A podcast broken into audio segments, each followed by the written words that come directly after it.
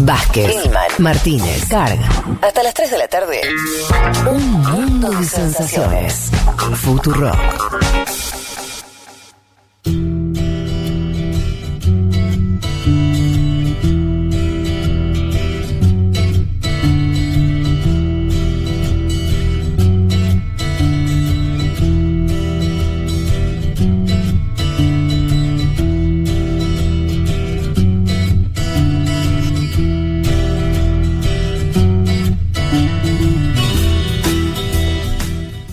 Vamos a meternos sin más, eh, así no, no nos atrasamos mucho, estamos de hecho un poquito atrasados, eh, con lo que habíamos prometido sobre la biografía o algunos retazos de la vida Sí. de Muammar Ga- Gaddafi.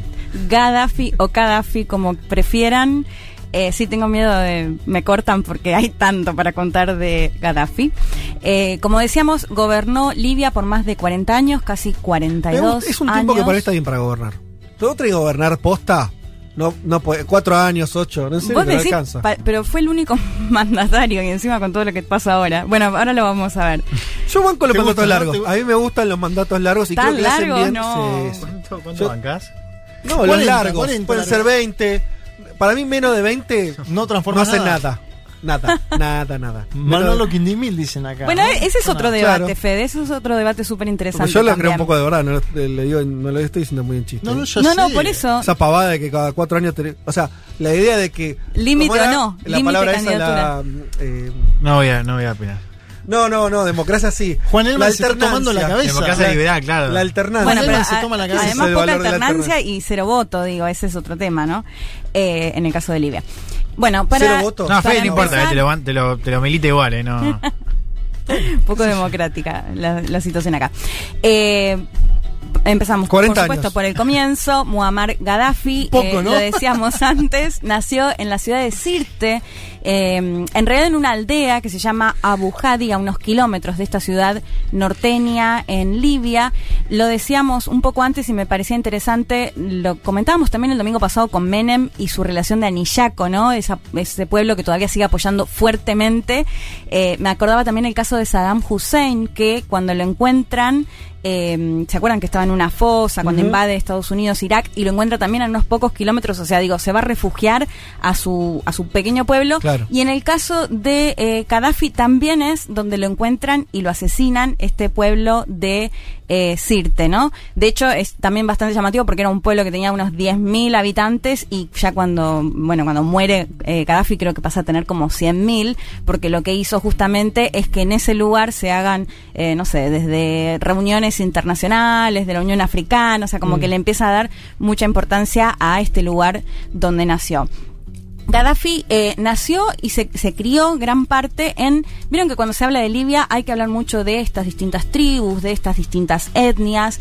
Él pertenecía a lo que se conoce como berebere, que a mí no me gusta mucho llamarlo porque entiendo que el origen es nada más ni nada menos que bárbaro, ¿no? Esta cuestión que nos remonta a la barbarie y la civilización, pero básicamente hace referencia a los pueblos originarios, que es algo muy típico en el norte de África, en el Magreb, que eh, siempre, bueno, tendemos a decir el Magreb es sobre todo árabe, pero bueno, existen estos pueblos originarios. De hecho, también me, siempre me llama la atención que hablan el, el idioma del pueblo originario, hablan árabe. ¿Sabes lo que decís? Es que Libia, más que un país unificado, era un conjunto muy variado de distin con, con distintas formas étnicas, políticas, culturales. Sí, y que él pertenecía a una, A de ellas y se crió en, en estas tiendas, en estas carpas, en pleno desierto, Mirá. ¿no? Viste que también se habla mucho de los beduinos, de, de las beduinas. Bueno, esa es la crianza de eh, Gaddafi para que entendamos un poco de dónde viene.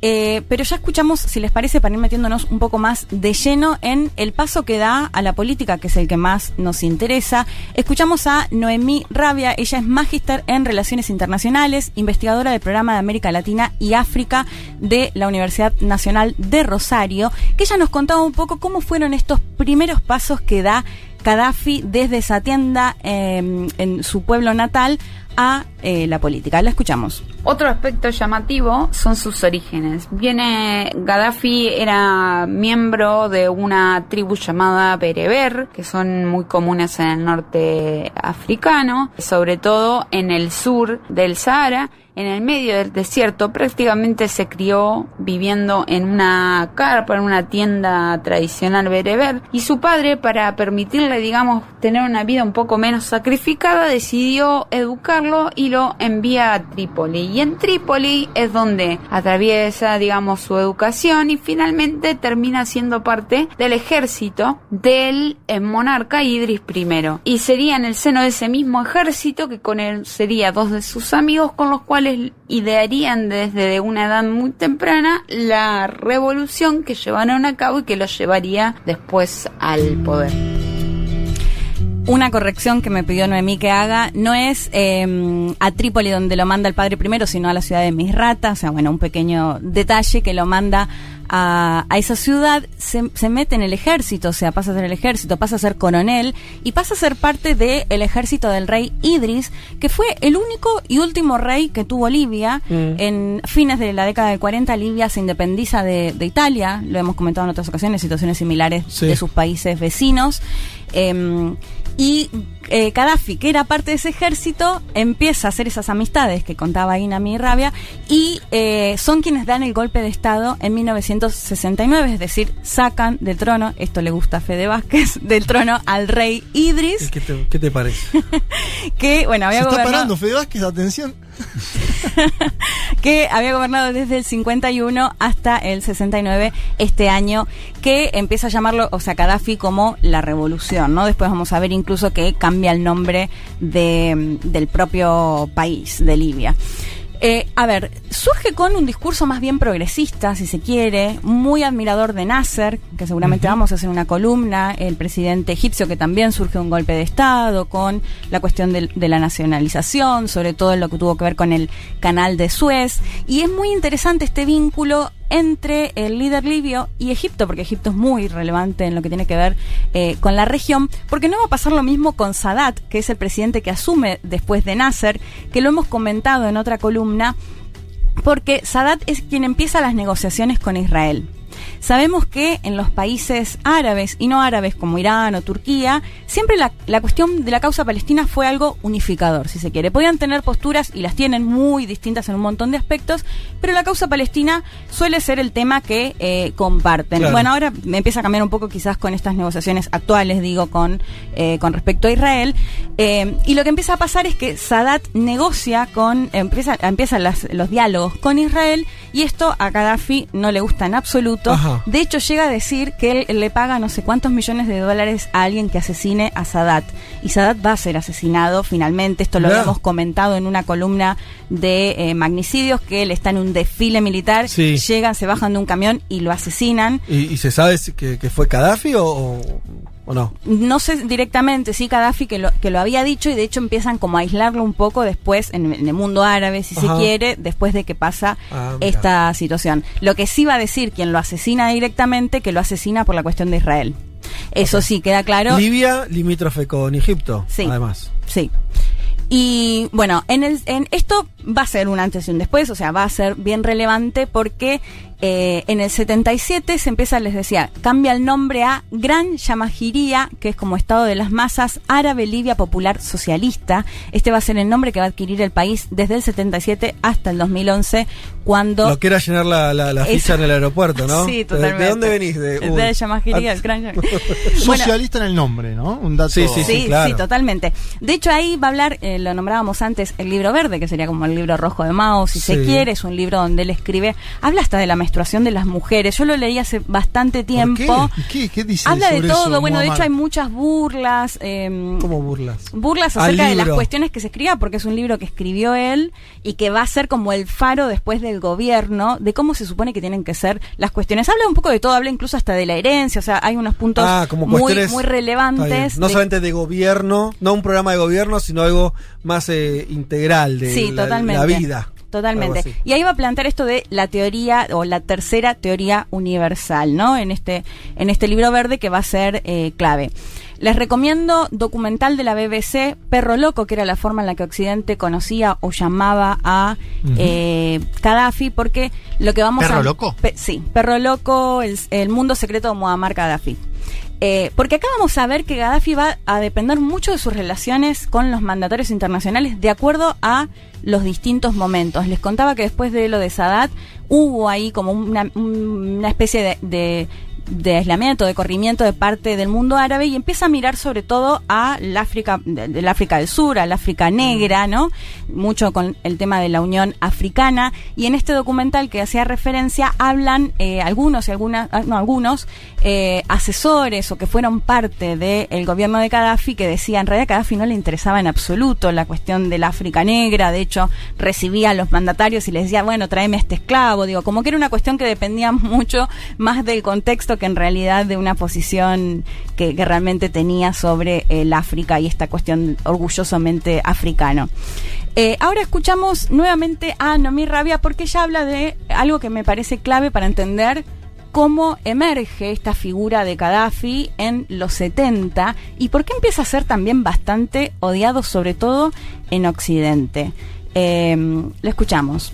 Razón por la cual, digamos, tiene una personalidad tan interesante como para ser estudiada en relaciones internacionales, es el hecho de que su personalidad y la historia de su propia vida está atravesada por un montón de hechos que son súper relevantes, como por ejemplo la cuadruplicación del precio del petróleo, la primera crisis del petróleo de la década del 70, donde los países árabes pasaron de prácticamente vender a precio regalado su petróleo a cobrárselo a Occidente cuatro veces más caro porque dijeron, a ver, ellos son los que tienen que producir y necesitan el petróleo y nosotros se lo estamos regalando. Eso, dentro de lo que es eh, la historia de, de la geopolítica energética, se conoce como uno de los primeros, si no el primer antecedente del uso del petróleo como una herramienta política. Hoy en día, por ejemplo, escuchamos hablar de Putin, Rusia y, es estamos un poco más familiarizados con este uso de la energía como herramienta política, pero en la década del 70 esta fue la idea de Gaddafi, con lo cual no nos sorprendemos, digamos, que fuera apodado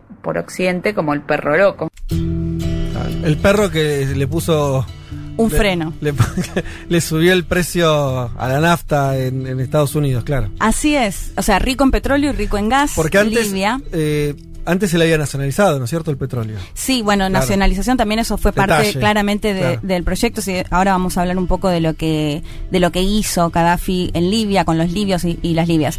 Eh, y esto me parecía muy interesante, ¿no? El- la cuestión energética como herramienta política, que si bien ahora quizás, como lo planteaba Noemí con el tema de Rusia, lo vemos como algo mucho Mm. más naturalizado, si no fue el primero, es uno de los primeros que en la década del 70 decide decirle a Occidente, bueno, no, no les vamos a regalar el petróleo y esta es mi herramienta de negociación. claro. Por eso empieza. Sí, Juan. No, hay un antecedente sobre el que, se- que sobre que- el que él se sube, perdón, que es la creación de los PEP, que es Sí. en el 60. Un poquitito antes, pero me parece que Gaddafi se mete en esa estructura, ¿no? Sí, bueno, y va a ser muy relevante porque después vamos a ver Arabia Saudita y un montón de países que van a también negociar con el precio del petróleo. Esto en la década del 70 que me parece clave para entender cómo eh, emerge esta figura en la geopolítica.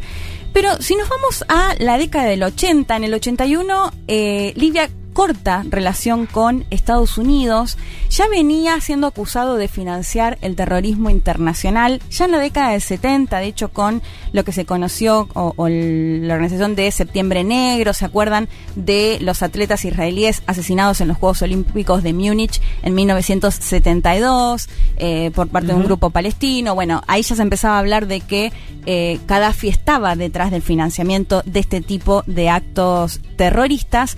Les decía, en el 81 corta relaciones con Estados Unidos, pero el momento más tenso va a ser ya en el 86, cuando una bomba explota en un bar en donde asistían varios eh, soldados eh, estadounidenses, de hecho va a morir uno de ellos, ¿En dónde? en Alemania. Ah, Y, eh, y esto va a ser el antecedente para que, de la mano de Reagan, bombardeen por primera vez Libia. Asesinando a alrededor de 37 personas, entre ellas a una hija de Gaddafi. Ah, bueno. Eh, Se bueno, puso espesa la cosa. se puso muy tensa y va a ser porque si bien a lo largo de la vida de Gaddafi vamos a ver estas idas y vueltas que les decía, con mandatarios, de hecho mandatarios muy polémicos como el que se conoció el, el último rey de Escocia, el presidente de Uganda, no sé si, si por ahí vieron la película y eso, o con los mandatarios árabes, incluso con los occidentales, vamos a ver a lo largo de las distintas décadas que siempre Estados Unidos es como el país al que más eh, cuestiona, no, no es para menos, ¿no? En esta, en estas idas y vueltas. Eh, el otro hecho muy clave que tiene que ver con el, ¿se acuerdan de el vuelo 103 de Panam, que era de la aerolínea estadounidense, que en un vuelo de Londres a Nueva York e- explota en eh, sobre la ciudad escocesa de Lockerbie, que de hecho es muy importante esto porque yo creo que el primer atentado terrorista más importante de Europa es el 11M de España, pero el segundo es este porque asesinan a, o sea, mueren 270 personas que viajaban en, este- este avión, sí.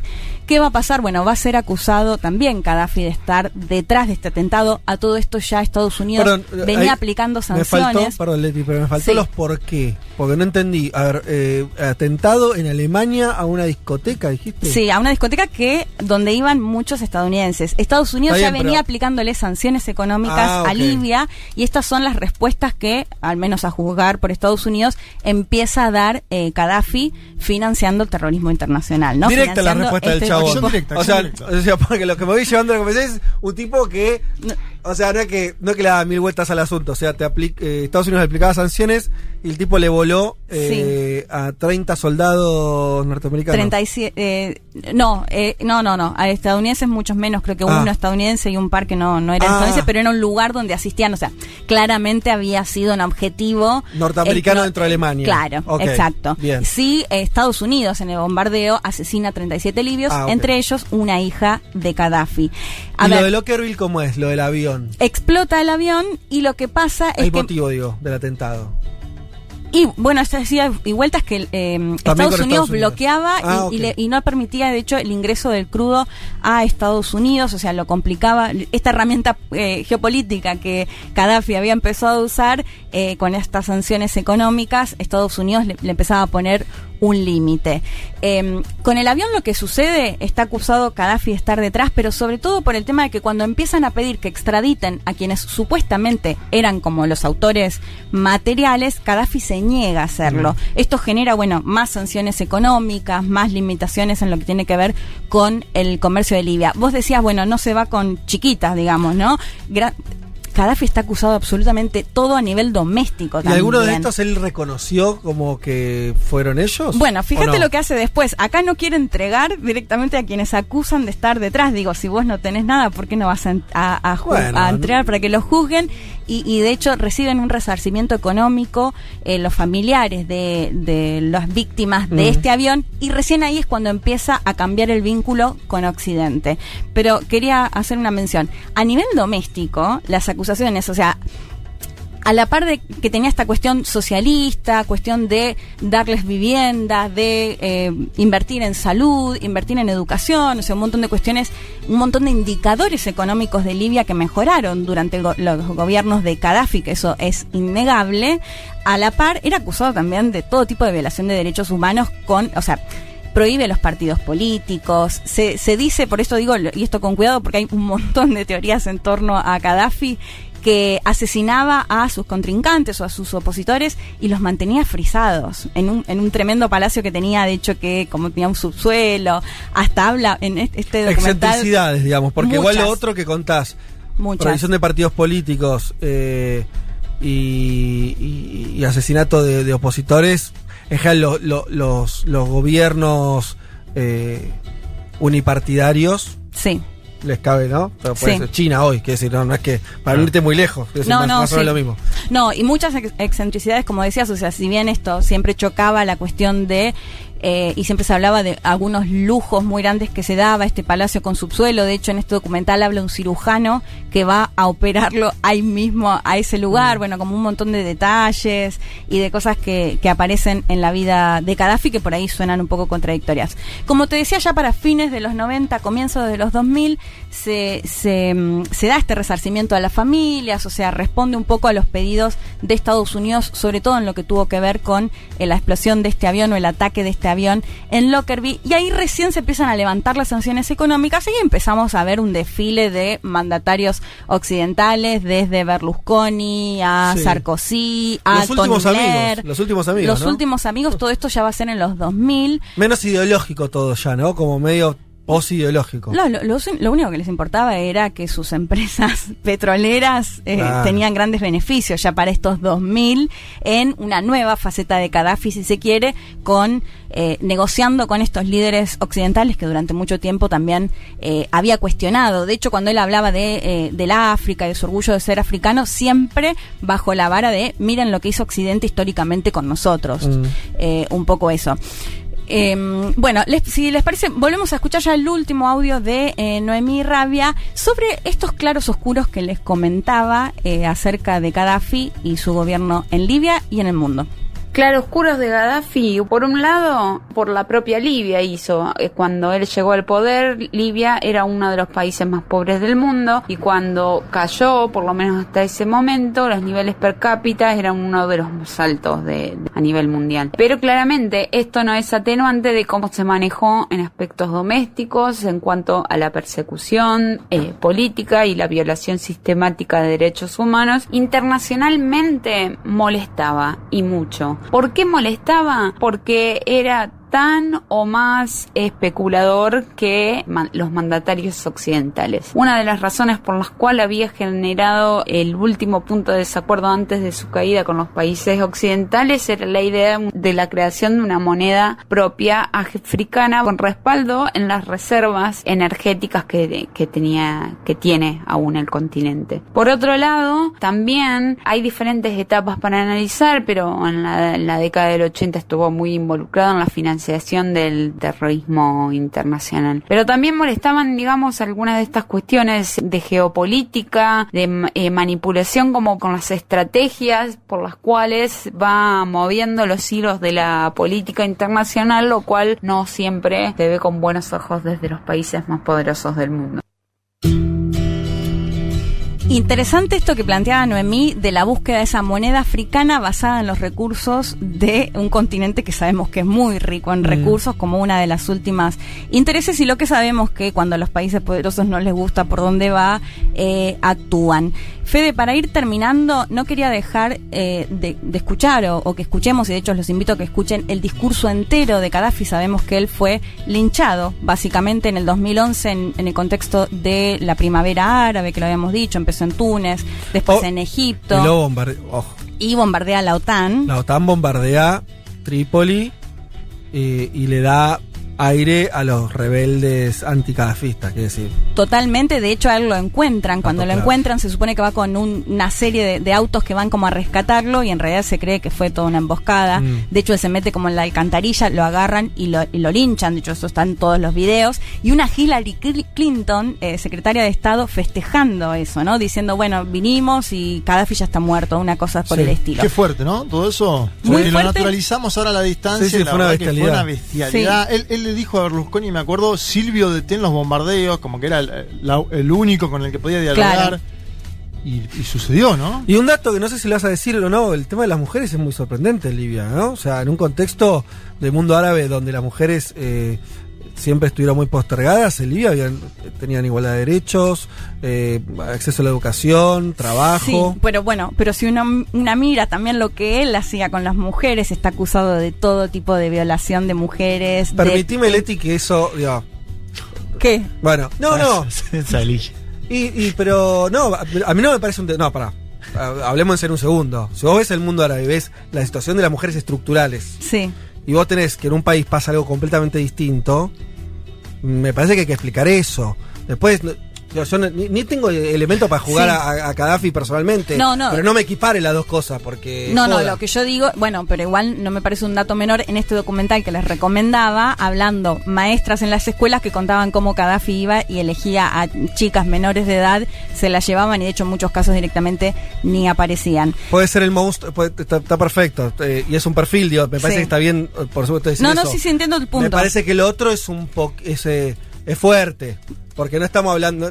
eh, Libia no está en medio de Europa. Quiero decir, está en un lugar donde el, el contexto de los países respecto al- a los derechos de las mujeres es eh, un tema que, ¿no? que del cual nos ocupamos. Quiero decir, y, y muy notorio. Quiero decir, la- la- las diferencias, incluso países con más credenciales democráticas como Egipto. Quiero decir. Entonces.